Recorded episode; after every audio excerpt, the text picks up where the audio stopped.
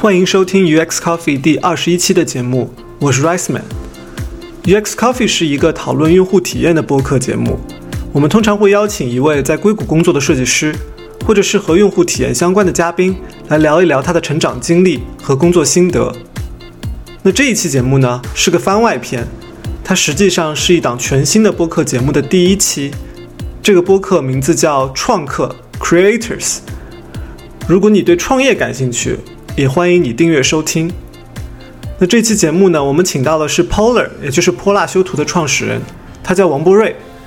今年二十七岁。其实把这一期节目放在 UX Coffee 介绍给大家，有一部分也是因为他本人其实对用户体验和产品设计非常痴迷。王博瑞从斯坦福大学毕业以后，决定在美国硅谷创业。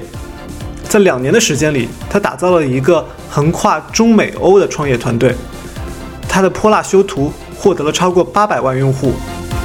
下面就让我们进入这期节目吧。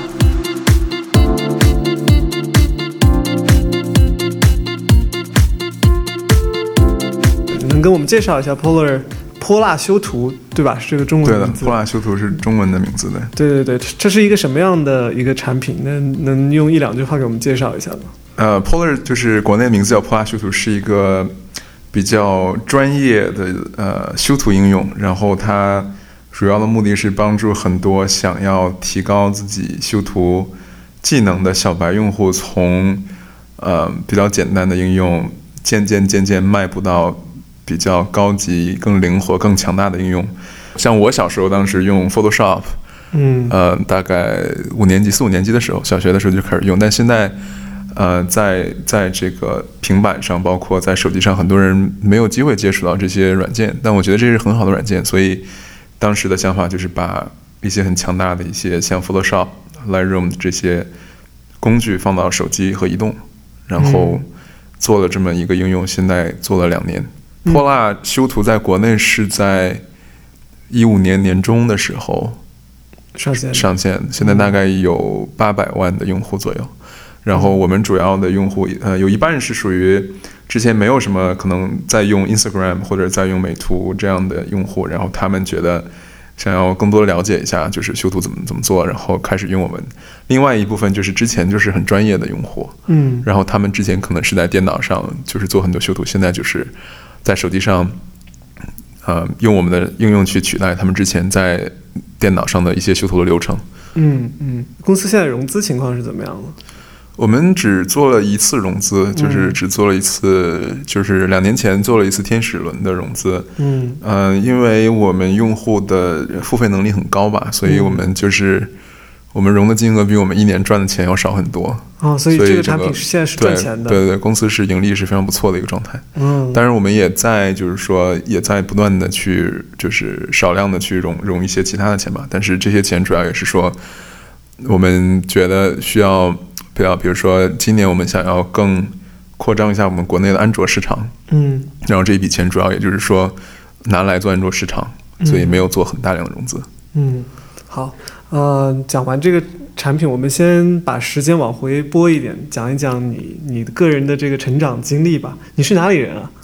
我应该算是东北人，我是从小在东北出生，在长春出生，然后我初中的时候，呃，父母工作移动移移到了北京，然后我就去了北京，所以我初中的第三年和高中是在北京念的。你后来是到了美国读大学的，是吧？对的当时为什么会想到要出国读书呢？出国读书主要是有有多种原因吧，其中最主要的原因就是，呃，我爸认为我就是性格，包括我自己，我也认为就是我是属于很直接的这种性格，然后和就是在因为在学校里面，大家都说学校是一个小社会，嗯就是你跟别人的一些关系，你跟老师的关系，其实最终和社会当中的很多关系很相似。嗯我觉得我是一个，就是说学习方面觉得不是很适应，然后同时可能和老师同学的关系之间也不是很适应，就是我是一个很 nerdy 的那种，就很 geeky 那种那种那种极客型的，呃，也不愿意说话，然后自己喜欢琢磨一些自己的事情，就是也不是喜欢，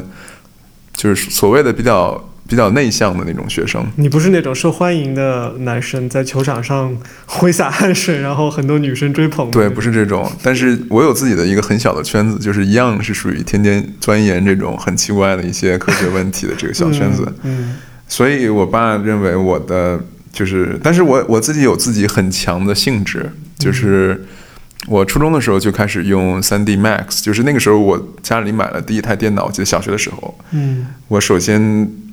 就是让我最最让我觉得最有意思的就是小时候很喜欢动画片，我就开始去想动画片怎么怎么怎么制作的。你小学的时候想这个问题？对对，然后我我我五年级的时候就买了一本书，就是叫《Maya 和 3D Max 三 D 动画制作》。五年级的时候？对，然后那个时候我就我就自己在琢磨，就是说呃三 D 渲染，然后光线的这种运算啊，然后怎么样去不同的纹理，怎么样建模之类的，然后我。那个时候我就我记得初中之前我就已经在当时在百度的一个一个网盘上到处都是我的一些建模的一些车的车模模型，然后渲染出来的。我还记得当时电脑当时什么奔腾吧，奔腾八百，嗯，渲染一张图需要一天的时间。对对，我那个时候六年级我就体会到了这个运算的这个 cost。嗯，当然了，我的显卡也很弱，当时，嗯嗯。所以当时我的性质可能和其他的小孩的性质也不是很一样。我爸觉得就是说，我在国内可能很少有机会能让我，就是有足够的发展空间吧。嗯。所以当时选择出国，这个是很重要的一点。嗯。另外就是，因为我爸他可能也算是体制内的人，所以他大概知道，就是即便即便我大学毕业之后，我未来的这个方向是一个什么样的一种方向，也是很有局限。嗯。嗯，而且他。他觉得就是他也想给我一个更有挑战的一个经历吧，嗯，就是说他想让我可能四年的时间里去真正的去做一些很难的一些事情，而不是做一些很舒适的一些事情。对，这是你爸当时的想法，你当时是怎么想的呢？我爸其实他只是问我，他只是说他有这么一个性质，但是当时我不知道。出国这件事情意味着什么？因为我不知道，呃，托福、ICT，我不知道美国是什么样的现象。我对美国的了解，无非就是从一些影视作品、一些文学作品有了解。所以我当时觉得，OK，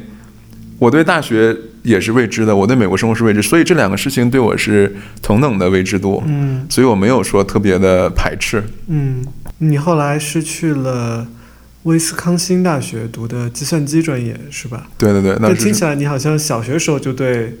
计算机相关的一些事情感兴趣了，是很很从小的时候就因为家里有了一台电脑，所以就自然而然。我因为我爸妈他们是做就是土木工程的，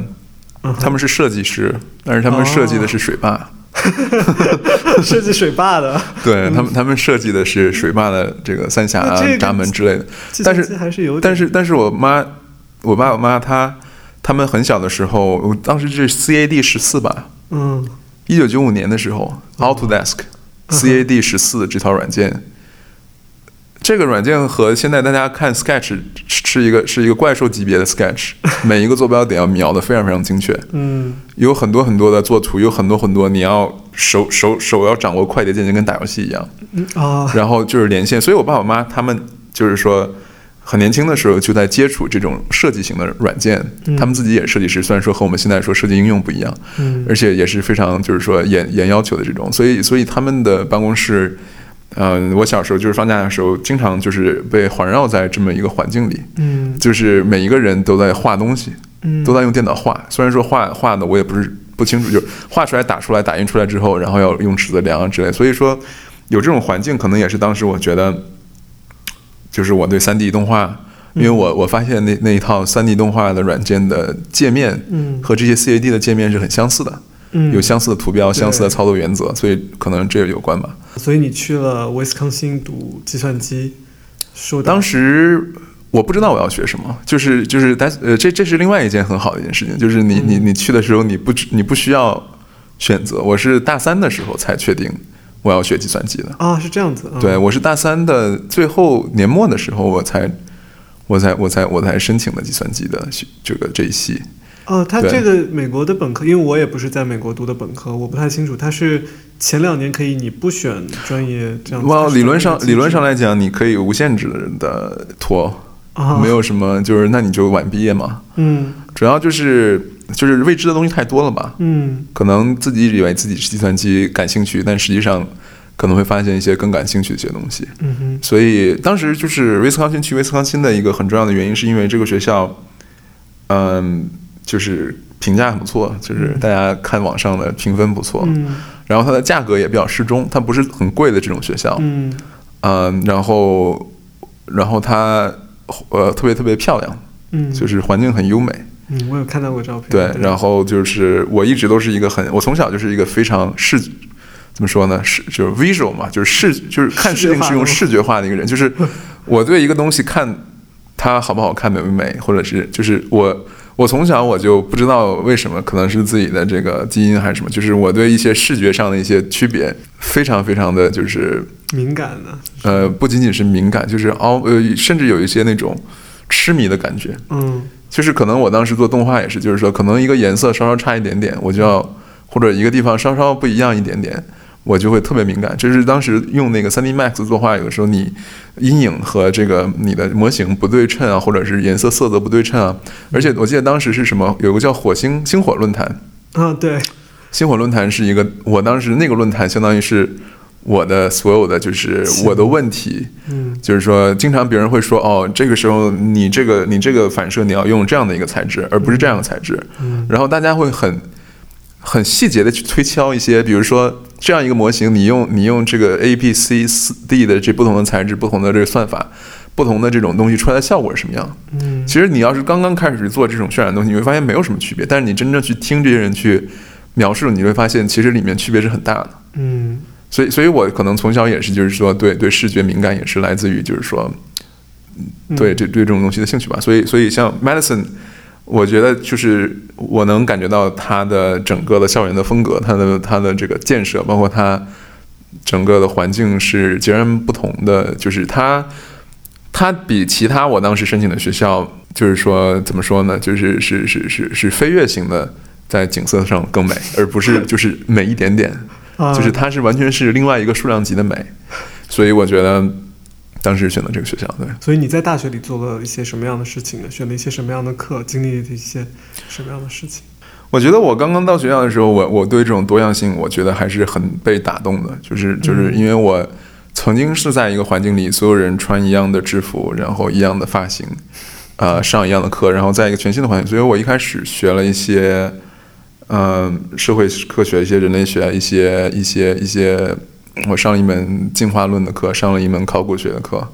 因为就是刚刚来学校的时候，你还没有那么多的，就是嗯就这种东西，就是学校一旦给你解释清楚，说你其实不需要这么着急，你就想我反正也不需要着急，我就先上一些就是说其他人推荐，有些美国同学推荐的课，就是相当于也是嗯顺大六嘛。但是就是当时上了很多人类学的课啊，然后上了 ecology，上了一些这种这种类型的课，嗯然后上了一些经上了很多经济学的课。我其实我其实上的我前三年上的经济学的课比 CS 就是计算机的课要多很多，就是觉得学到了很多之前没有想想象到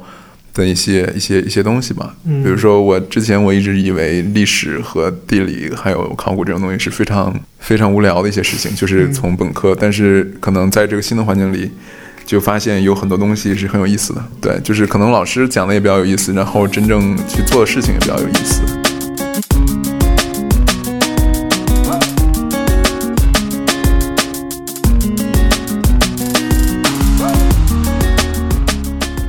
你后来去到了斯坦福，读了硕士，还是计算机。那个时候是比较确定自己对这个方向想要继续，没有，非常不确定。非常不确定。对，我是嗯我去斯坦福，其实还是觉得创业的这个气氛，就是不是说他的专业，因为我从大三开始我就开始做一个叫做 The Hub 的学生会，我当时是主席。嗯，然后这个学生会主要是当时我们我是被其他同学拉走做了一个叫什么，那个都不叫创业比赛，叫软件比赛，嗯。就是你做一个软件，然后一群人过来，嗯。我们当时得了一万美元的一个头奖。嗯。我后来觉得这个很有意思。我其实当时没有对 startup 有感觉，但是我需要更多的人去做这些东西，所以我当时做了 The Hub。呃，我我我第四年的时候，我就是为了这件事情，我开始就是说选了很多商学院的课，嗯。开始认识很多商学院的学生，然后就发现就是有这种所谓的 venture 这种风险投资，有这种。嗯，就是 business management 有这种有这种就是说商业的这种管理，嗯，包括商业策划书，而且我发现我在这些课上就是表现也非常好。其实我一直觉得就是说，可能商学院和工程学院之间是比较有两极端的，对，但是在威斯康星这种地方，就是呃，我发现就是说我。同时上课还有几个其他的计算机学院，他们表现都是非常非常不错。我当时写的一些商业策划书都是拿来作为一些样例，嗯去给一些其他的这些学生分享，所以这个给我了很多信心嘛。我后来就觉得，我现在我其实当时不知道我要做什么，我当时就是、呃国家地理也给了我一个 intern 实习，国家地理对美国国家地理。我当时当时在大学很喜欢拍照，嗯但是我没有很确定想做什么。然后就是想来斯坦福也是觉得。很多人都也说斯坦福是一个就是另外一个不同不同感觉的一个创业的一个地方，所以对。来斯坦福是这样的一个原因。嗯。然后当时选选选计算机系，是因为计算机系和和我最匹配嘛，因为我我我后来就是两年学的很多计算机，我当时也做过很多，我当时也发了一篇文章，嗯。然后啊，对，就是那对啊，你其其实我还发现你来斯坦福之前还做了一段时间的摄影师，对对对是我当时是当做一个职业在做的是吗？呃没有，就是当时是的，我后来卖了很多照片给我们本地的一些星巴克啊之类的，就是 我当时自己经常一个人去拍照嘛，就是因为我觉得我们学校夜景特别漂亮，就是湖面的夜景，所以我当时就是从对镜头、对摄影的研究，就是从就是从从从各方面，就是从技术到器材都研究得很透彻。后来去我们 Badger Hero 去做我们学校就是说 campus 的这个摄影嗯摄影的一些摄影的一些采访一些活动，嗯，对，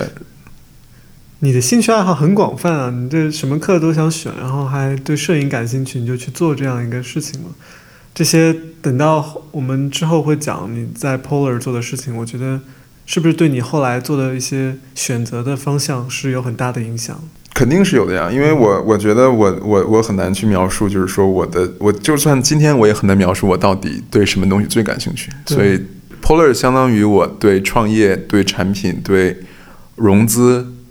嗯，然后还有摄影方面的兴趣的一个打包成一个一个一个一个整体的一个东西的一个东西。但是我就是自己在之外还是有很多其他的兴趣的。嗯，好，那我们讲讲斯坦福吧。你在斯坦福读了两年硕士，你感觉和你当初申请的时候预想的差不多吗？这完完全不一样。完全不一样，怎么不一样？我当时预想的时候，我觉得哦，斯坦福肯定是一个，就是你能学到很多很有用、实在的一些东西。比如说你上一些最顶级的一些课，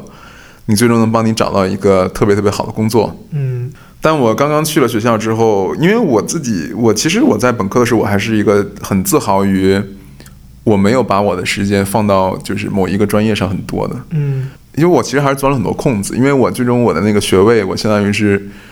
拼拼出来了一个学位，就是那个学位其实是不存在的一个学位。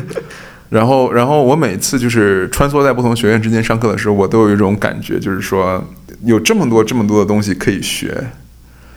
我如果没有在一个新的学院学过的话，我会觉得很遗憾。嗯就是我觉得太年轻了，就是把自己完全去做在一个事情上，实在是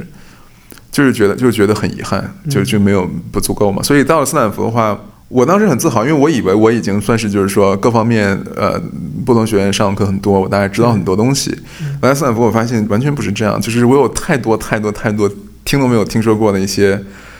呃领域？领域，一些一些一些很奇怪的一些领域。嗯所以我来了斯坦福，我首先做的事情就是我把我的原来 CS 的这个呃，就是所谓的 system 系统的这么一个 track，我就给转成了就是人际互动的这个这个方向。嗯因为我发现人际互动的这个学院，它是它它有很多就是就是它给你很多很多的空间去去学，就是到我们呃斯呃斯坦福，比如说音乐学院到艺术学院到设计学院，嗯就是 design school。还有一些 communication 就是沟通啊这种新闻的这种学院，你你你如果就是你就是说如果你是做工程的话，你可能你两年时间，你百分之九十的时间全都是在就是计算机的教学楼里，嗯最终你也能拿这个学位。但是你选择人机互动的话，你你你可以把你的时间基本，起码你毕业的时候，你每一个教学楼都进过一次。嗯，我觉得这个很重要。啊我不想成为一个两年之后有很多地方都没有去过，然后我也不知道这些人在干嘛。嗯。所以我我可能更多是一个游游客的心态，就是说你去一个国家，你想把它所有的大城市全都玩一遍，嗯。我觉得这样才值得啊这么贵的学费，对不对？然后，所以当时这样的心态吧，所以来了斯坦福，我很快就意识到了这一点，然后然后就就就就就免去了很多计算机的课，嗯，对。你之前是没有听说过人机交互？没有听说过。对我觉我觉得就是我在我来斯坦福之前完全没有听说过人机交互。我觉得人机交互有什么可交互的？就是你打字就好了嘛。嗯然后后来我发现，其实这个人机交互的这个领域，呃基本涵盖了所有的，就是说从理解人性的本质到你如何去让人和一个物体进行沟通，到如何把这个东西落实在设计和软件的层面，到背后的系统的层面上，就是很广。嗯很广、非常非常发散的一个一个一个一个领域，所以我当时我就觉得我特别喜欢发散的领域，我特别想要，就是我刚刚说的，我很想去利用这个机会去知道更多的不同其他学科是如何互相交叉起来的。嗯。那至于你前面说的那个创业呢那一块，跟你想象的差不多吗？斯坦福的氛围？我觉得是的呀，因为因为我觉得创业就是一个就是一个很发散的一个东西，因为你如果想要创业，你肯定你要会编程，你要会做商业策划，你要会做市场，你要会做法律，你需要了解你怎么样去寻找需求，你需要懂设计，它是一个它是一个比较发散。当然了，我不是说你需要去学这些东西，嗯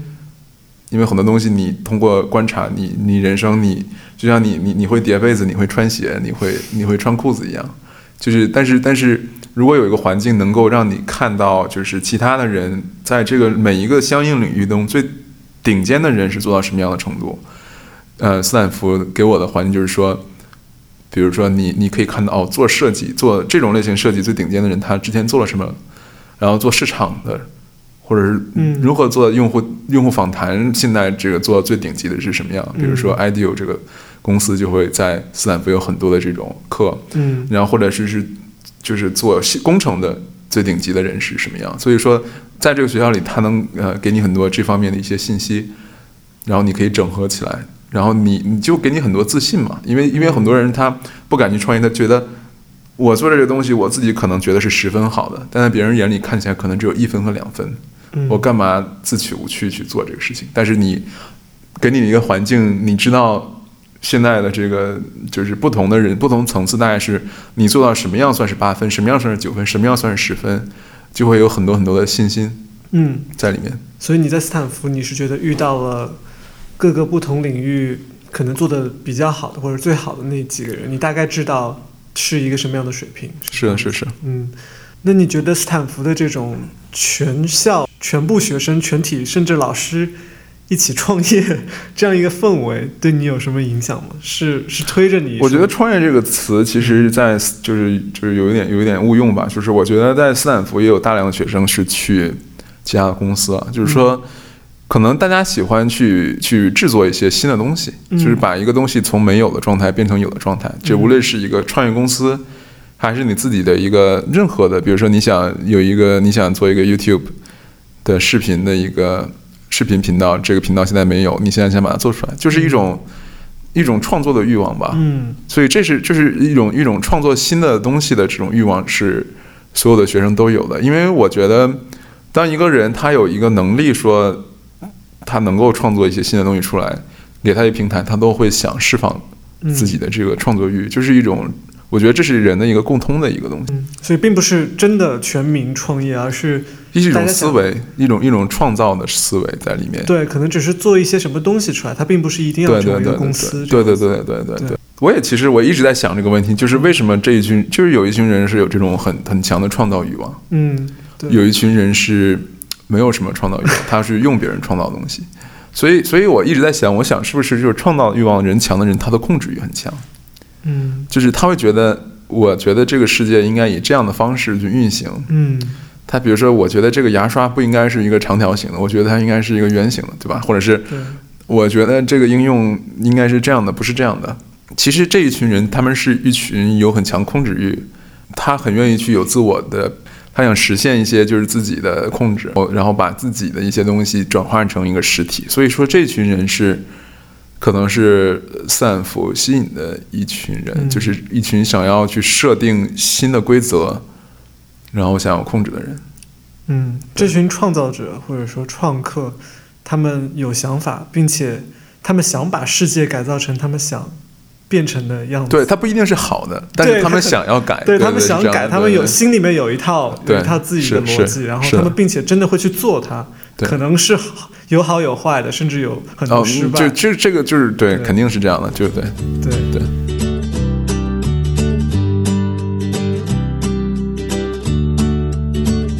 就创业之前，你在很多其他公司也有工作过、实习过，嗯，包括像嗯、呃你在 Google、Qualcomm 就是高通，还有像 Intuit 这些很知名的公司都实习过。你觉得这些在这些公司实习带给你什么样的感觉？你能跟我们讲讲？我觉得实习也是一样，就是他给你一个机会，让你去看到这个世界最顶级的公司做到什么样的水准。嗯这个做什么呢？就可以包括产品，包括团队，包括他管理。嗯比如说一个一个一个一个中年的管理层，他天天在忙什么？一个一个，因为我在高通和 Intuit，就是 Intuit 是做一个呃美国就是算税的，就是每个人算税都用它这个公司。嗯然后你能看到，包括 Google，你能看到就是不同的人在干嘛，然后这些人都是在这个领域里面一些佼佼者。然后公司 Google 算是一个很成功的公司，就是他们的一个节奏是什么样的。嗯所以我去主要的目的，我也是想要学习一下，就是说现在最顶尖的是做到什么样的水准。另外也是觉得，就是当时你不知道，就是未知嘛，就是就是你你不去的话，你不知道是什么样的。对。所以你是去打探敌情的，你从来没有想过哦，我去 Google 的时候，我把他两年的 TGF 都看了。看了所有创始人讲的所有的，我我我我基本把能找到的 TGF 的 video 我都看了。嗯嗯对对对，嗯，这里插一句说明一下，王博瑞提到的这个 TGIF 是谷歌公司内部的一个会议，这个会议每周一次。在这个会上呢，公司的两位创始人会向所有员工介绍公司各个产品线在过去一周有什么新的消息。好吧，那你是从来没有想过像在 Google 或者像高通我有想过啊，我有想过。我觉得，我觉得当时 Intuit 当时我就被是被被被分到了一个特别特别小的一个嗯组，大概只有四个人。嗯然后他们就是经常，我经常要从那个硅谷和波士顿之间飞来飞去，嗯因为他们的组经常要去换，嗯所以我也就是他们把我当做了一个核心的组员。虽然说我是个实习生，嗯也要把我就是飞来飞去去去去见相应的这些人，所以我觉得很受尊敬。我当时就觉得，如果这个团队 OK 的话，我我我可以回来啊，因为我觉得这个东西是我就是是我一个人在控制的。对，我和另外一个比我更高级的，就比我大十多岁的一个工程师，还有另外一个产品经理，我们三个人，我们三个人经常出去去讨论我们下一步该怎么怎么办。嗯当时是和 PayPal 做这个事情，就我觉得我可能，我当时觉得我我对我对这个这么大一个公司里面这么重要的一个项目，我是有拥有话语权的，嗯哼。对，所以说我愿意说，如果他们继续在做，我我可以回来。但后来就是很不幸，因为他们这个可能商业模型上不是很 make sense，就被砍掉了。哦，是这样子。你写过很多个 App 产品，对的能能举一些例子吗？你当时都写了些什么呀？在 Polar 之前，哦，我写过很多，我写过一个新闻型的产品，那个是得奖了，得了一万多的，就是在我们学校比赛。嗯就是有点和那个 Foursquare 有点像，但是 Foursquare 没有，就是说让所有的人在灾难地点都可以发一个新闻，嗯，然后通过 GPS，然后传到一个世界地图上，嗯然后大家可以在地图上去看，然后随着你的热点变高，那个地区会亮起来。嗯，后来写写一些 dating 的 app，我大三的时候写了一个什么 App？dating app，一个约会的婚恋型的一个一个 婚恋型的那个那个 app 很成功的，哦，就是想法很成功。嗯。我还我还帮人人网写过一个插件，就是回回来就是找飞友，就是一起一起一起回国。那个那个当时也有哦一千多个人在用，就是说，就是说你要回国啊，然后你要你要你要选一个你要选一个那个谁一起嗯一起回来约航班啊之类的。嗯然后我还写过一个旅游旅游教程制作的，就是很多很多很多。然后这里面就是很多不是我一个人了，就是我会哦和一两个朋友一块儿。在这所有你做过的项目或者说产品当中，Polar 是你第一个认真考虑把它转换成严肃的创业项目吗？不是。还是之前有过？不是之前所有的这些，我都每一个我做的事，我都有很严肃的想把它变成一个 包括那个婚恋的哦，当然了，当然了，嗯飞友啊什么之类的。这当然了，对，那为什么那些能给我们举两个？因为有其他的有其他的计划啊，因为你你嗯。你你你还要学习，嗯，就是说，我觉得我还有很多东西我想学，嗯，所以有些东西放在那儿。但是这些这些想法很多，有有有很多想法，实际上我觉得到目前为止，一样的产品还没有出来，所以 不排除不排除将来会会做将来还回去对再做这些对对东西对对，因为我在做产品的时候，我的背景还是说，我觉得 Polar 是一个最保守的一个产品，嗯也是因为我当时我毕了业嘛，我就想做一个比较保守的一个公司。嗯就是一定能够融资的，一个能够一定能够盈利的，一个能够活一定能够活下去的。嗯所以当时是做了 Polar，但是我有更多的自由，比如说我当时我的身份都没有解决，现在可能有一个可以至少能留在美国的身份。嗯我如果更多自由的话，我肯定会就是说去去做一个就是风险系数更大的一个想法。对嗯，你觉得泼辣修图是一个当时你考虑比较保守的创业的对因为我需要在六个月之内融资，然后给自己办工作签证，而且这个嗯事儿，对啊，就不想做的太太奇怪，对。嗯，所以听起来好像更多的是一个时机问题。如果把这些产品换一换，说不定你会这种事情你很难去想，而且你去想，你会觉得非常的闹挺，你知道吗？就是你不是你就后悔说哦，当时我为什么要做这个？但是嗯这种事情就是就是就是就是决定已经做了，就很难。嗯很难你当时是怎么会？想到做泼辣修图这样一个产品的？我我对修图是有极大热情的一个人，因为我我本科的照片，我我我今天还跟别人说，就是人修图的原因是因为他想把自己的观点加就施加在这个照片里面。嗯就是相当于你给自己的照片点评论，或者给别人的照片点评论一样，就是说你你要表达一个什么样的一种东西。我觉得修图是一个非常好的方式去，就是就是绘制绘制你的照片成为你想要的，这个是一个很很很简单的一种方式去表达自己。嗯我花大量时间去修图，然后我做这个英雄也是想让其他人能够进到这么一个，其实我觉得这个兴趣爱好是一个非常让你很开心的一个兴趣爱好。我想让更多人体会到这个兴趣。你是在也是在为自己做产品，你这样对，就是给自己做产品啊，就是那肯定的呀，就是这个东西我自己肯定要用啊你是觉那也有不同的观点说，创业不应该，或者说至少你不能只考虑自己，你要确保自己是一个非常有代表性的用户，你才能够去把它真的做成为一个我其实我其实实根本不 care 这些，因为我做创业，我不是想就是 make 呃不想赚很多钱，或者说是把这个东西做成 millions 的一个 company。我觉得，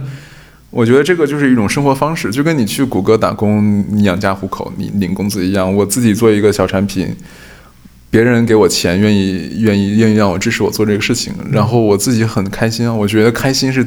第一位的。嗯如果你做这件事情，你觉得你给自己的就是你的满满足度不是很高的，没有什么意义。我我如果没有这种状态的话，我也做不好这件事情嘛。你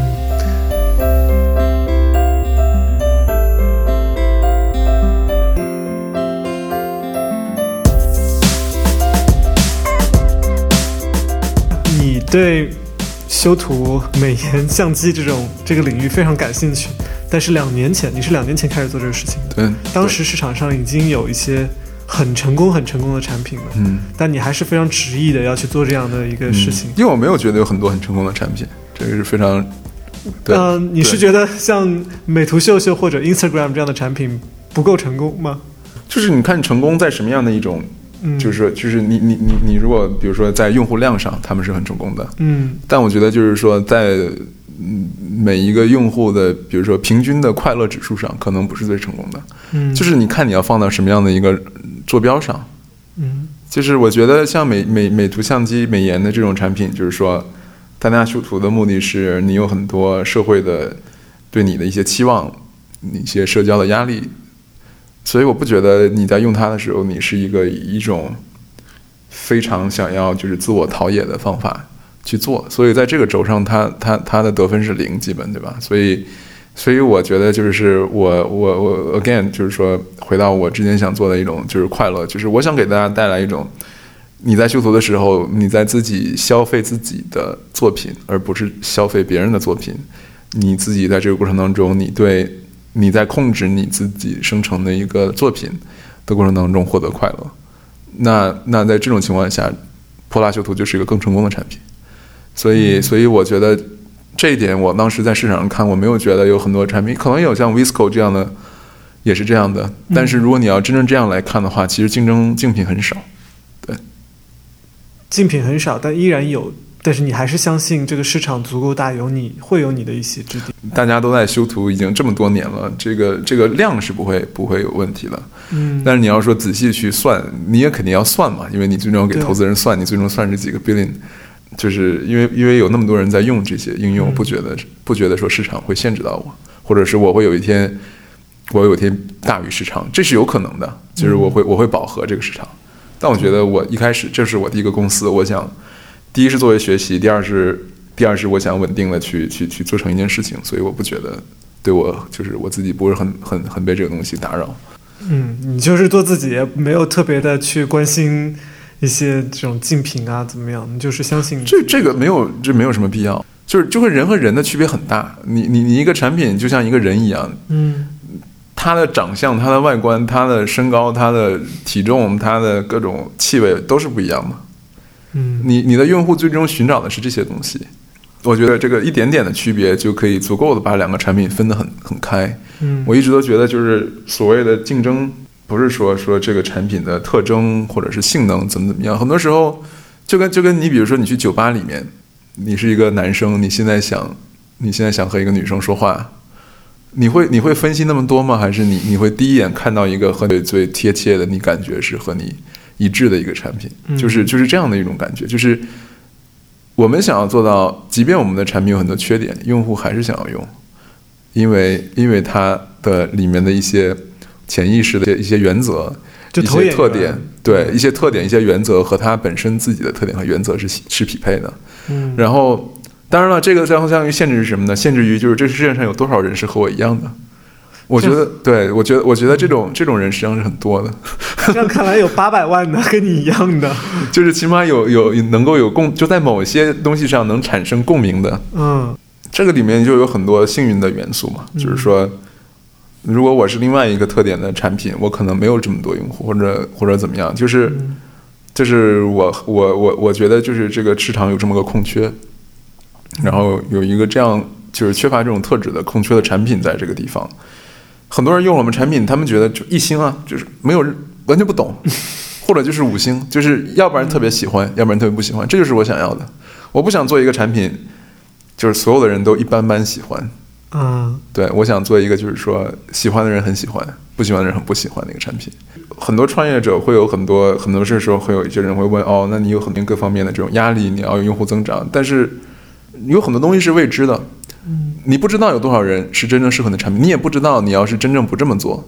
会有什么样的结果。双方都是不可知的情况下，你应该选一个你你自己更坚信、让你觉得更舒适的方法去做。因为两两种方向其实有太多的理论，但是在不同的产品上实践都是未知的结果。对。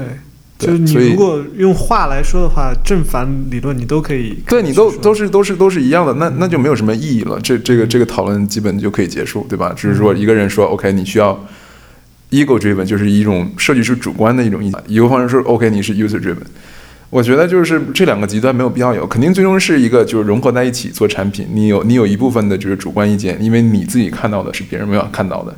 你有一个像比如说乔布斯的一种一种个人的一种 vision，嗯。但是你也你也需要一定的，就是说，在一些细节上，你需要很多，就是通过用户的这种反馈，去去做。但我觉得，就是说，你很难说，完全就是通过一种方法来来做产品嘛。嗯，对。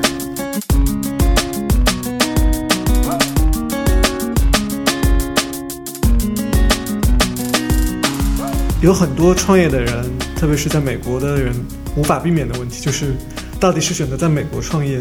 还是回国创业？你为什么选择在这里做公司？嗯，为什么没有选择回国呢？这是这个问题，其实就是我觉得太哲学了。你有没有考虑过这个问题？还是当时就是完我全没有？没我没有考虑啊，我完全没有考虑。啊，你就是觉得就是应该在这里。我觉得我在国内没有什么优势了，因为我觉得，我觉得我做的一些东西，就是在中国更，在美国更受承更受承认一些。嗯就是我的一些个人的技能，我的一些，嗯，一些一些做这个公司的概念和原则，在美国无论是投资也好，还是就是媒体也好，能获得更多的支持。嗯，对我觉得其实 Polar Polar 可能，但是我们做出来的东西，其实在中国作为用户来讲，大家是很受欢迎的，现在用户中国和美呃美一半一半。海外嗯一半一半。对，嗯，有没有想过把公司搬回国内过？没有想过，暂时还没有。就是就是美国可能比较承认，就是我们的一些贡献，我们的一些创新之类的，嗯可能在国内这方面的承认会小一些。然后，嗯，而且国内有很多选择问题。你比如说，你在国内你想要上一个应用商店，你选择太多了，这边选择很少，所以能降低你的很多思思考的成本。嗯包括招人也一样，呃，招人其实是很大的一个方向。我就觉得就是说，总体的环境这面感觉是一个更规整、更规矩，然后同时又非常的你你很能够预测嗯到，比如说你你比如说你融资也好，大家签了协议，肯定这事儿就决定了。但在中国不一定是这样的，你就是可控性要好很多。就是美国的作为一个商业环境，嗯和产品的制作环境，呃，可就是不可预见的这种东西会少很多。嗯，对。你觉得你中国人在东北长大，在北京读高中，嗯，这样一个身份，在硅谷创业会遇到什么阻碍吗？困难吗？还是说就完全没有？我觉得有很多优势，有很多优势。嗯怎么说呢？因为你有中西方的文化来帮助你去认知，就是有很多东西可能对你来讲是一件常识，因为中方的东方的文化教教会给你，比如说为人处事的一些事情。嗯西方人可能觉得，比如说他们有的时候就是处理不好很多团队之间的关系，就是因为他们太自我，但是同时你又能够理解西方的很多文化，包括你和投资人的一些联系，你去融资之类的，因为你的中西的背景，你你能够你能够。只要你的语言没有任何问题，我觉得你相比很多可能是美国的创业者可能会更有优势，因为你你不会比他们差任何，比如说你的背景、你的学识、你你所知道的事情，嗯或者是你的一种精神、创业精神，你的这种承诺，或者是你的干劲儿，你努力的程度，你的聪明的才华才华程度，我觉得这个这些这些，我觉得是有优势的。中国人反而有优势。我觉得，我觉得中国人是可以很真的是很吃苦，能够能够坐下来把一件事情认清楚到底是怎么回事，然后很为自己负责的一种。大多数的就是我接触的中国创业者都是有具备这样的特征的。嗯，对，投融资的时候，因为据我所知，就是美国的这个投融资圈还是以美国白人精英为主的这样一个圈我。不觉得，我觉得，我觉得投资人他只在乎的是赚钱。有很多很多，首先投资人他们也是移民，他们可能是外来的移民，他们投了很多的移民。硅谷的很多很多绝大多数的价值都是移民创造的。嗯就是说，硅谷像这么一个很蓝的这么一个呃 liberal 的自由的一个州，它是对对外最没有惧怕感，它是很欢迎的。嗯所以我觉得很多人会觉得，哦，我会不会因为我的种族而受到影响？我觉得，我觉得完全不会。我觉得，我觉得只要你，关键是你自己对自己的东西的认识，你你你能够非常很说服力的去说你的事情，你你能够你能够影响到别人，就是就可以。嗯对。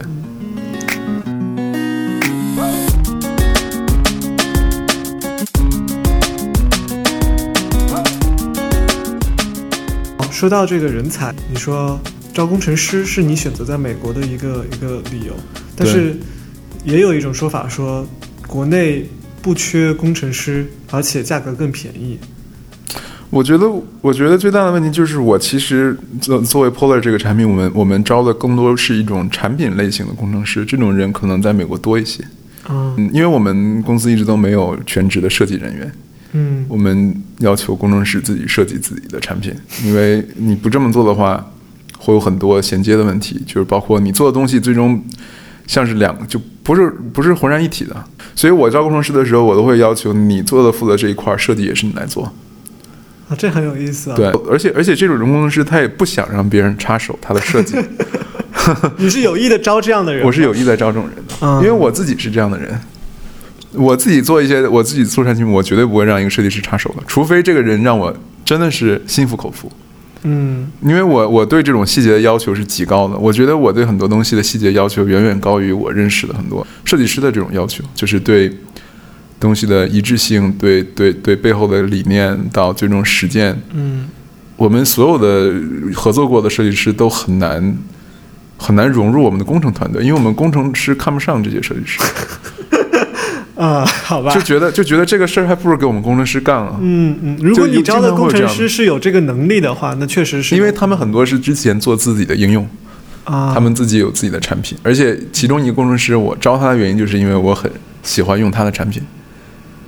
你招的工程师都是就是我们叫独角兽，就什么都会干的那种。早期肯定是这样，嗯，对啊，这种人很难。可是我觉得作为公司早期的时候，每一个人都有能力去做自己自己的一家公司，他们都是可以独当一面的。他们自己一个人绝对可以离开离开我们公司去做自己的公司。嗯，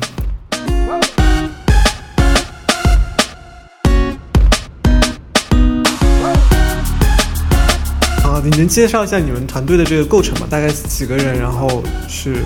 怎么样子一个工作？是都在这里吗？我们现在有七个人，七个人。对，嗯。但我们现在在扩张，就是说可能要招一些人。但是七个人的话，我们有有三个人是斯坦福的，嗯。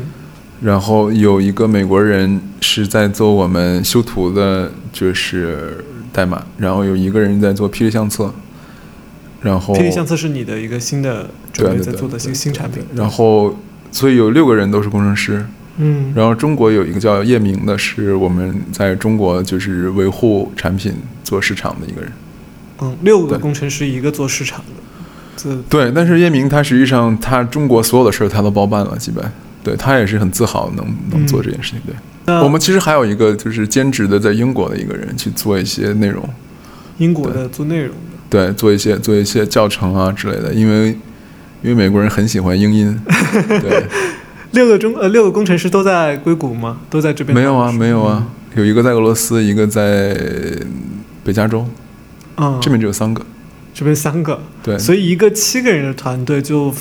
分布在可以说是世界七个半吧，七点五七。个七点五个分布在世界。其其实中国有一点五个，但是就是说都很分布吧。就是我们、嗯我们就是全职的人有七个，兼职的可能有两个，为什么会选择这样子一个一个设置呢？因为人才很难找。如果如果你如果我能找到这么好的人才，我肯定会想要在一个地方。嗯但是人就是真的很难找人，嗯就是像我刚刚说的那种设计和这个独当一面，你你你你不是说你在斯坦福走走转转就能碰到的。嗯，斯坦福也不能够给你足够优秀的人才。吧，我觉得他们很优秀，但是就是，但是就是在做这种，你你比如说在创业者，你需要有一个综合，你团队协作能力很重要，嗯沟通能力很重要。你的协作能力乘以你的沟通能力乘以你的工程能力的时候，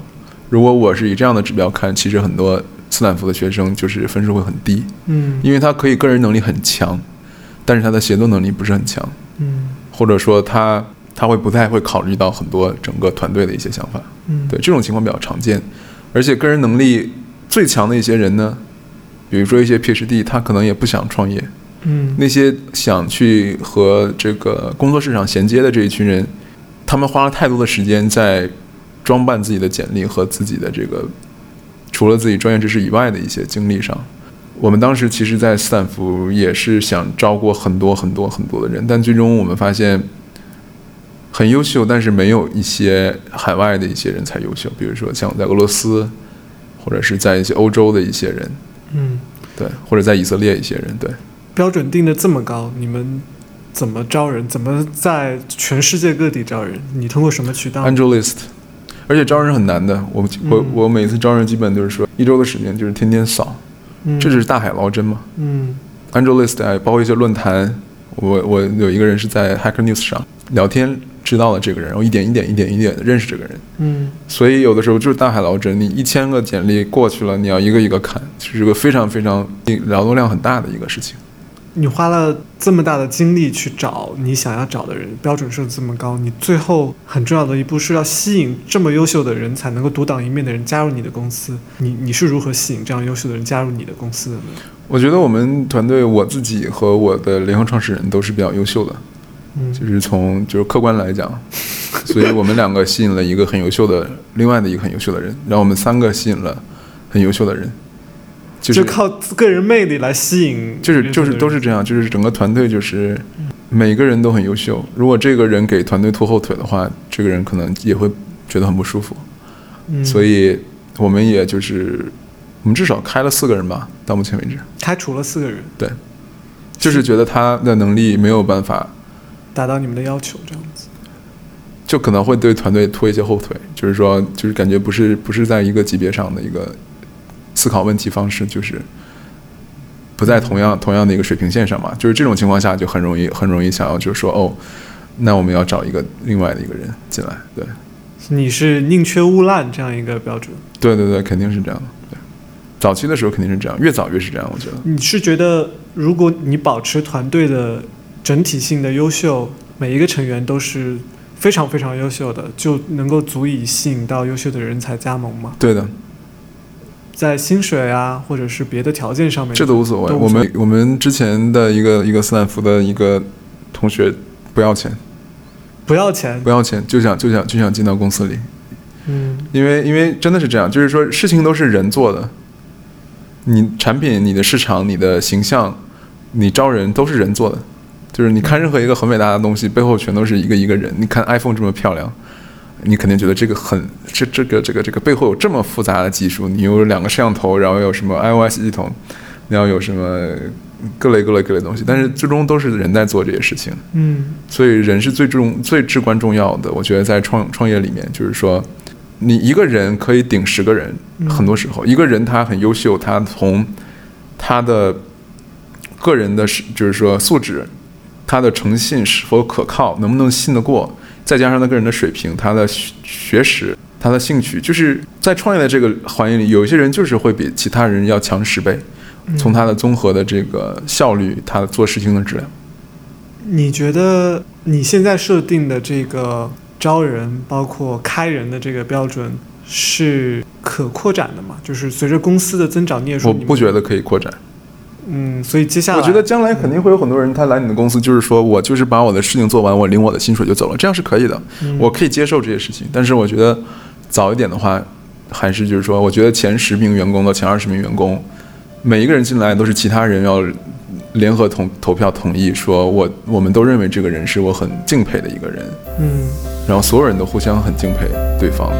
才可以对。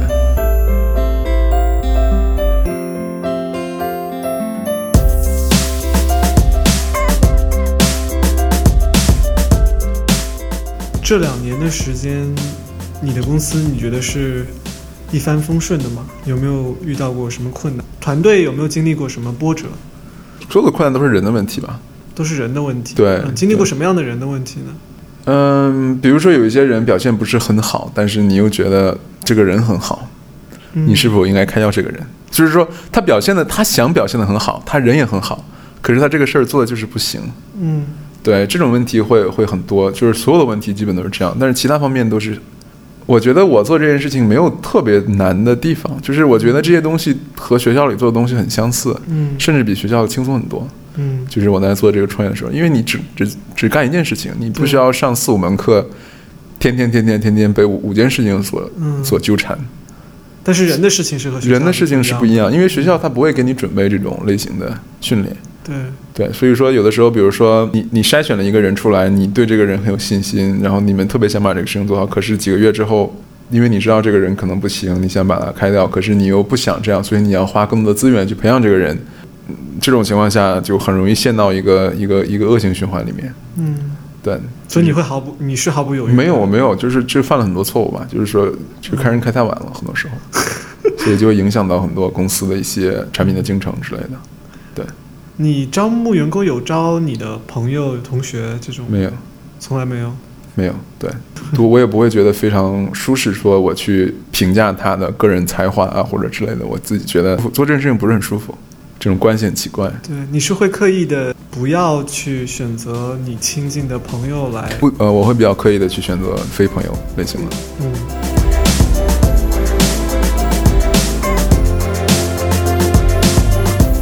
聊一聊那个你一天的日常的工作吧，或者一周日常的工作，你能跟我们讲讲你，比如说一天一个一个典型的日子是什么样的？你早上几点起床？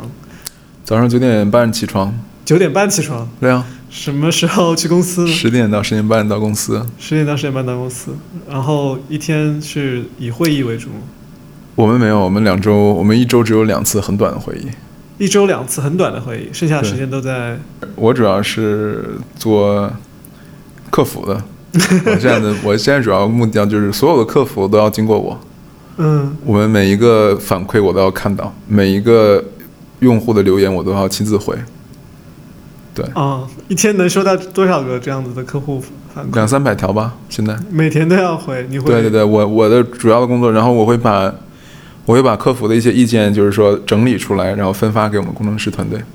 嗯。然后其他时间就是说和做一些，比如说和苹果啊，和一些其他的一些合作伙伴进行沟通，比如说我们的产品什么时候会上线，和媒体沟通，然后不断的去，就是更像一个产品经理的感觉吧。嗯嗯。然后我会我会把关一些设计啊一些，但是每天大多数百分之七八十都是说早上起来。去公司，然后看客服，然后下午的时候开始把客服的东西整理出来，说哪些东西我们需要改进，去改一改。嗯。然后，然后定定一下哪些是比较就是优先级比较高的一些事情，然后定我们产品的每一次发行的时间。你每天花多少时间回答那些客服的问题？然后四五个小时。四五个小时。对，我会很仔细的看。嗯，你每天几点下班呢？六点。晚上回去会工作吗？呃，一般不会，但是你会，我我会我会我会就是说，因为我们有一些工程师有时区嘛，我会一直去看，就是是有什么问题啊或者什么，但大多数大家都是很很很自主的一个一个类型的公司。确实，你们是一个世界型团队，二十四小时可能都有新的对对对对，所以就除非，当然有的时候有一些紧急的一些问题肯定是需要，嗯，但是大多数我说百分之八九十的时间我是晚上不会做什么。你九点半上班，六点下班，嗯。六点半吧，有的时候六点到六点半之间吧，比较常见。那你你的团队都是这样子的吗？对我团队都是这样。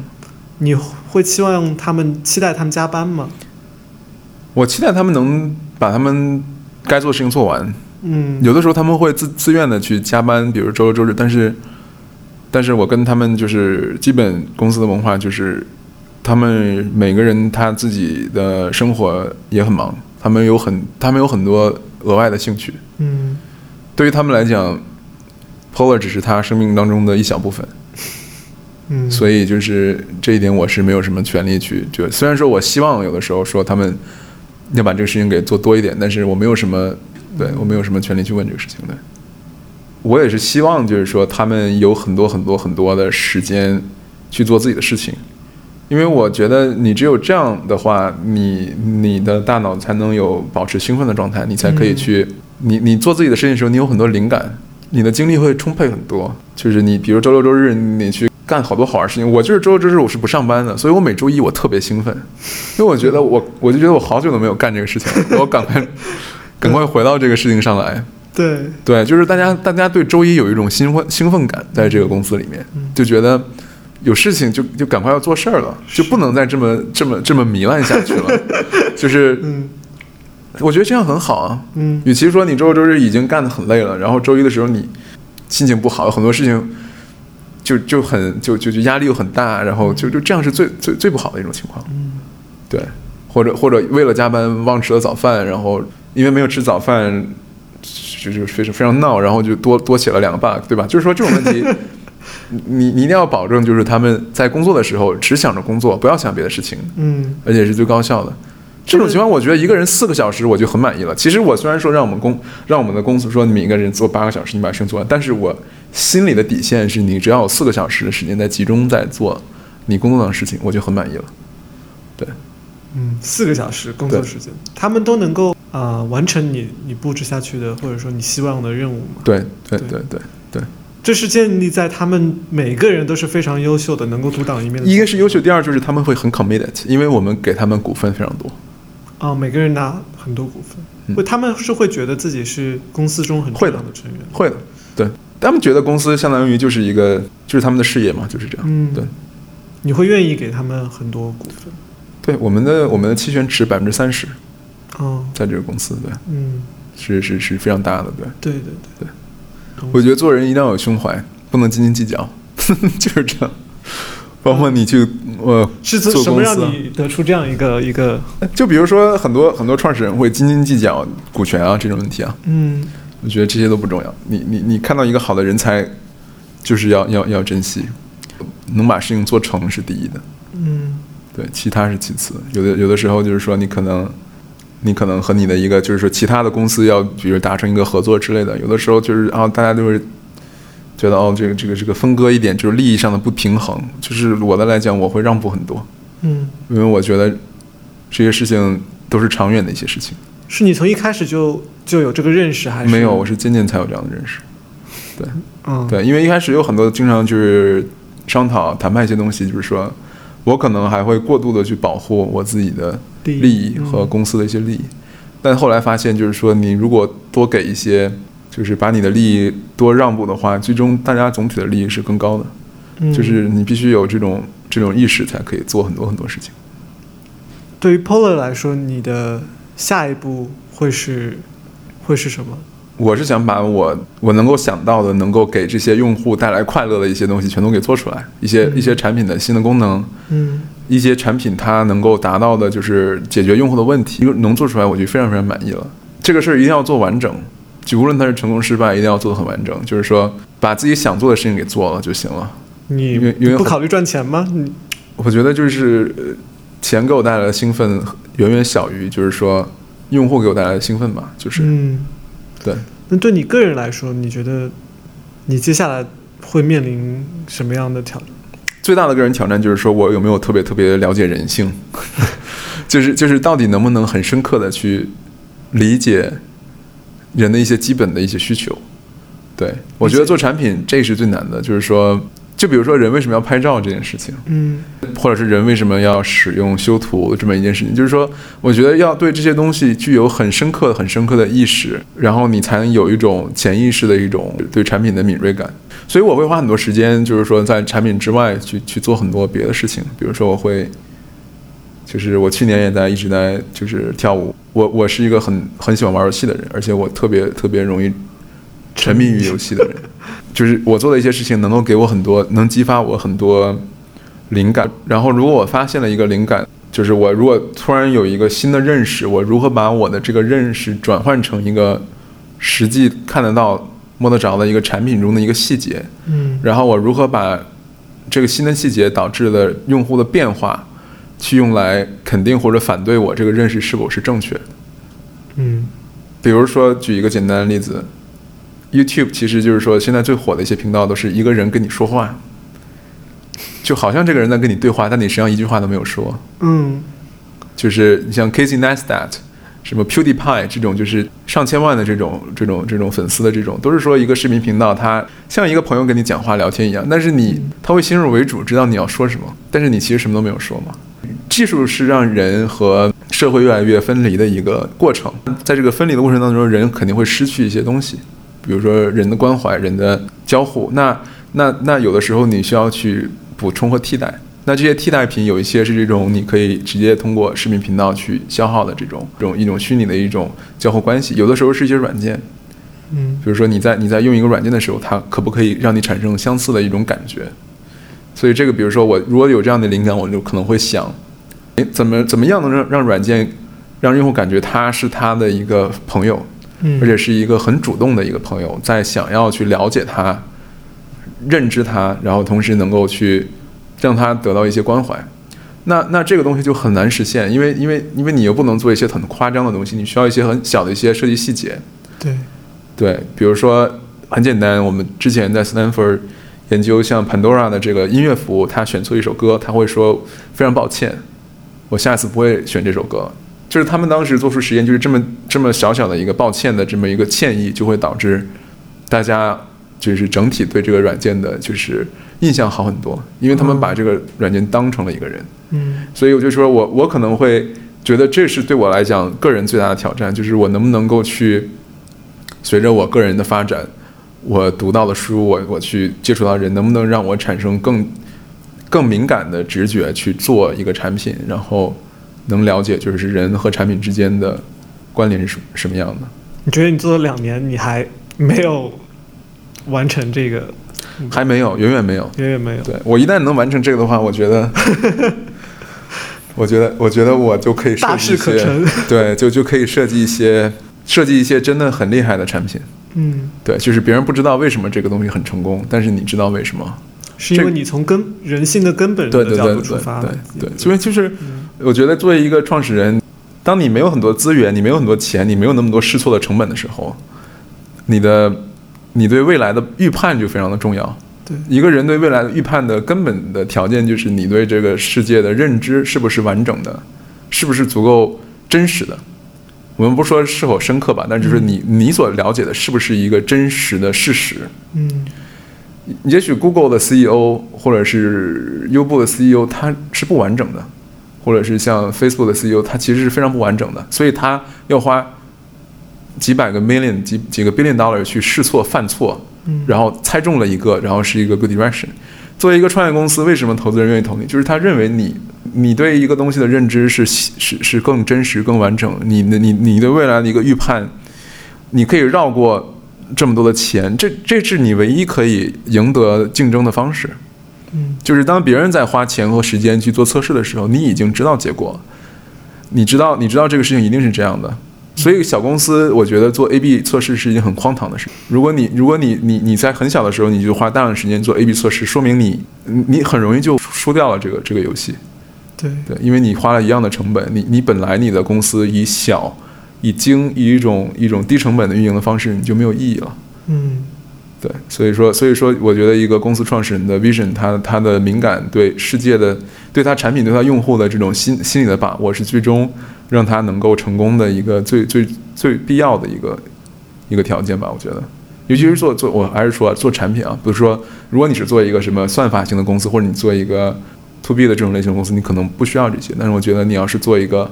比如说你想做做下一个微微信或者下一个 Facebook，你肯定要比当时微信和 Facebook 的创始人需要有对你的用户更完整、更更更正确的了解。如果你的认识跟张小龙、跟扎克伯格是一个级别，你就做不过他们。你肯定是做不过的，因为他们有更多的资本。对对嗯所以你的下一个下一个目标就是对用户的人性的是，而且这种东西你你很能你能很显而易见的，就是他们的了解肯定不是完整的，嗯。因为他们所预判的很多东西没有发生，嗯。他们所认为一定会发生的事情没有发生，而且就是屡次会出现这样的形象，是吧？对，但他们可以有有这个成本去去试很多次对，对你没有这个是的，是的，嗯。对，对，就是比如说嘛，微信的小程序，对，张小龙有自己的一套认知，他觉得这个东西五年之后什么样。嗯。那我觉得作为一个创业者，如果你真正你你就是说，谁能有百分之百的把握说你现在打一个赌，你告诉我这个东西五年之后是什么样？你告诉我是原因是因为你对微信的社交动态，他们互相人之间的这种关系有特别深入的了解，所以你能做一个正确的预判，比张小龙还要更精准的预判。那你这个人就很厉害，嗯你可以做下一个微信，或者是做下一个这种类型的社交产品。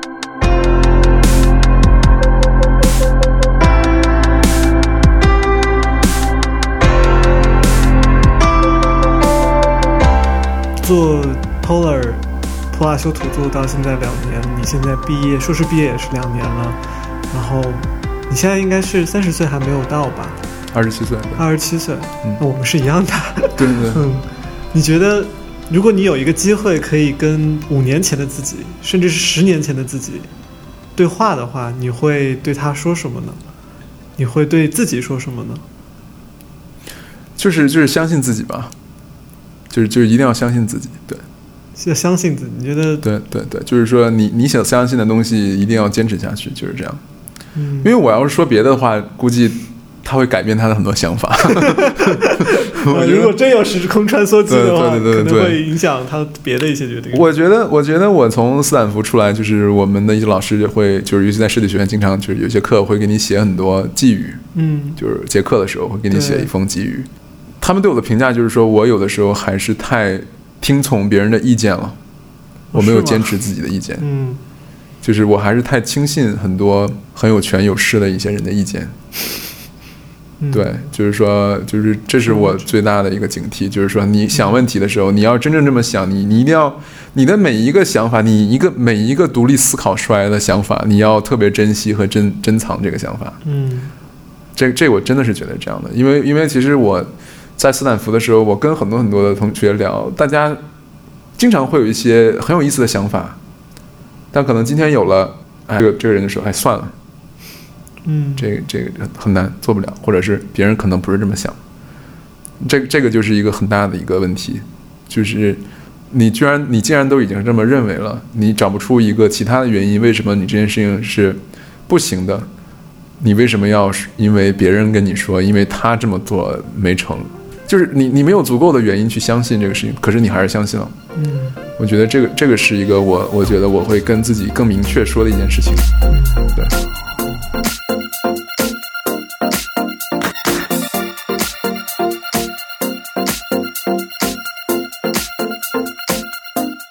最后我在想一个环节啊，能不能跟我们分享一下你平时会使用到的工具和获取信息的一些途径？工具的话，我我不用任何的什么 Evernote，嗯。我用 Note，就是苹果自带的那个 Note app，、嗯。就是记事本，嗯，没有什么乱七八糟的这个功能，嗯。就直接进去就可以写了。呃，我觉得就是任何的这种工具都会把简单的事情变得很复杂。嗯。就是我是一个就是平，就是我喜欢记到把东西记在脑子里，我我我不会太想要用一些数字的东西去去记录。嗯我信息源的话，我我肯定会看 Hacker News。啊，Hacker 对 News，，对而且我觉得 Hacker News 关键是评论是最值得看的，而不是它的这个内容嗯消息。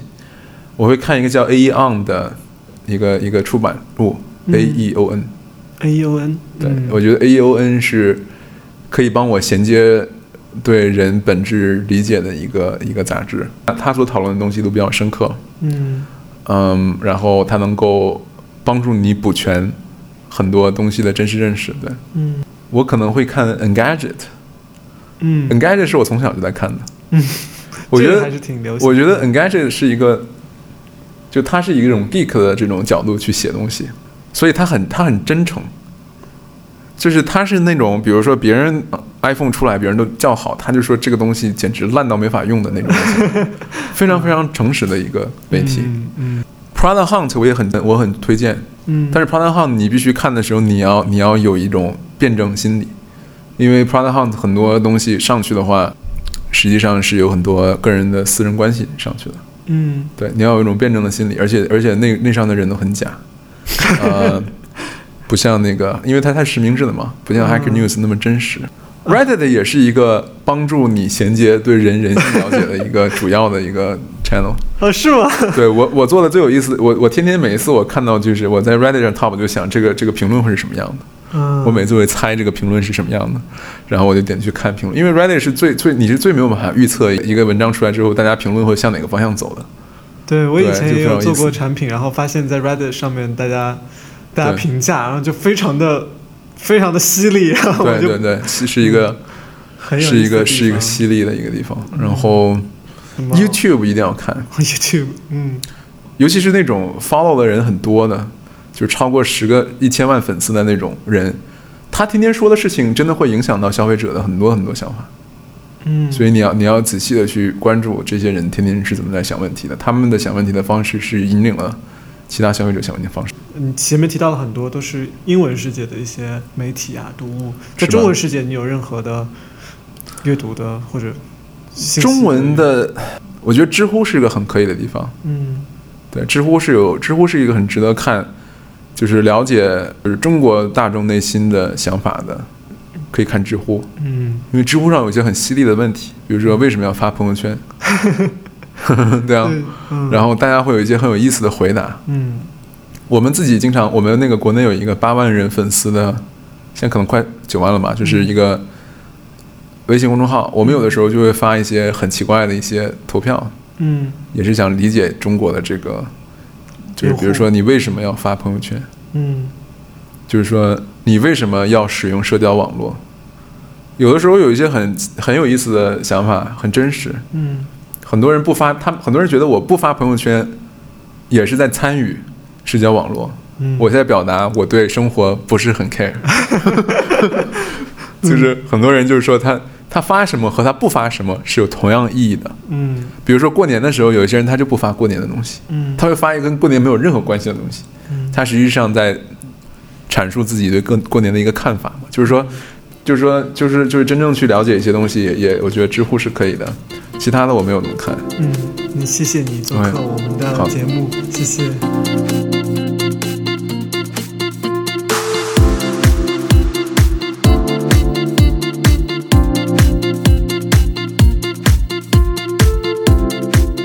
这期节目就到这里，谢谢你的收听。如果你喜欢这个节目的话，请记得订阅。你可以在苹果 iTunes、网易云音乐、喜马拉雅 FM 以及荔枝 FM 上找到我们。我们在微信公众号和知乎专栏上也都叫 UX Coffee，U X C O F F E E。希望你能关注我们。同时别忘了，这期节目也是创客 Creators 这档新的播客的第一期节目。如果你对创业感兴趣，可以在之前提到几个平台里搜索“创客”，来订阅收听这个节目。